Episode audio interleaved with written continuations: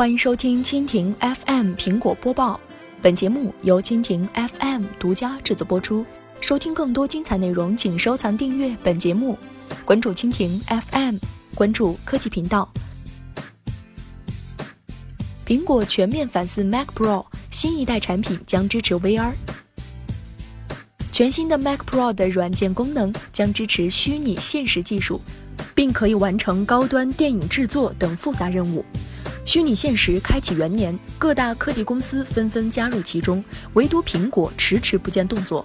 不过，最近苹果正在考虑让下一代的 Mac Pro 能运行 VR。苹果目前的 Mac Pro 电脑不符合推荐的硬件规格，很显然，它不能满足需求强大性能的专业顾客。苹果软件工程高级副总裁表示，全新的 Mac Pro 的软件功能将支持虚拟现实技术。据悉，苹果想把高性能的 GPU 放进新一代的 Mac Pro，以满足部分工作要求很高的 3D 图形应用程序和计算混合负载。